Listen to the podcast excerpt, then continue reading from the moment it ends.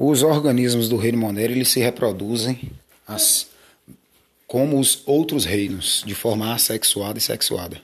A reprodução assexuada ela acontece quando há geração de indivíduos idênticos aos pais, a quem inicia o processo de reprodução.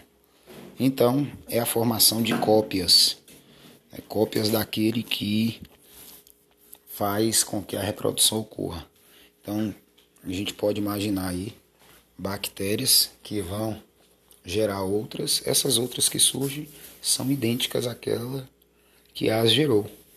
Então, a reprodução assexuada em bactérias e em árqueas é de um modo, é por divisão binária. A divisão binária, ela também é chamada de cisciparidade, bipartição, fissão binária, e tem um termo que eu gosto de destacar que é a mitose, que seria a indicação aí de que as bactérias e as arcas elas não fazem mitose, porque a mitose só ocorre com quem apresenta núcleo. Mitose é um processo onde há necessidade de o núcleo passar por mudanças em razão daquelas subfases, prófases, metáfases, anáfases e telófases ser verificada. Como não há presença de núcleo nos organismos procariotos, significa dizer que eles não realizam chamada mitose. Então, a divisão binária nos procariotos é uma amitose. Essa divisão binária ela gera dois indivíduos que são idênticos àquele que iniciou o processo. Importante perceber que tem determinadas bactérias que já foram vistas, analisadas, como a Clostridium botulinum, que pode, ao invés de gerar duas bactérias, gerar uma que seja mais reforçada. É o processo de endosporia, formação de endósporos através da duplicação do material genético. Acaba acontecendo aí formação de dois materiais. Esses dois materiais genéticos, um vai se degradar e o outro vai ser protegido, envolvido.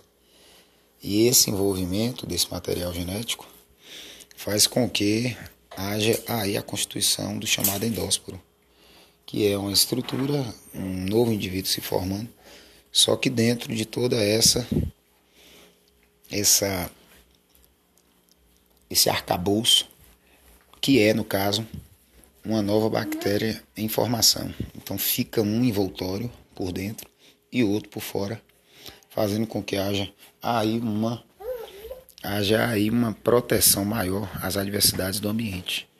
Então a reprodução sexuada ocorre desse modo. No caso da reprodução sexuada, existe o processo de conjugação, que é a passagem de material genético de uma bactéria para outra, quando uma bactéria ela tem quando ela tem plasmídio, ela pode duplicar o seu plasmídio e passar para uma bactéria que se aproxime. Então, aquela que insere é chamada de bactéria macho, aquela que recebe é a bactéria fêmea. E essa que recebe, ela fica diferente. Muitos alegam que não há um aumento no número de bactérias, e fato é isso mas há uma variabilidade sendo alterada e sendo aumentada. Tem dois processos que não podem ser confundidos com a conjugação, que é o processo de transformação, quando a bactéria absorve material genético de outra, e o processo de transdução, quando a bactéria recebe material genético oriundo de outra, porém introduzido por meio de um vírus.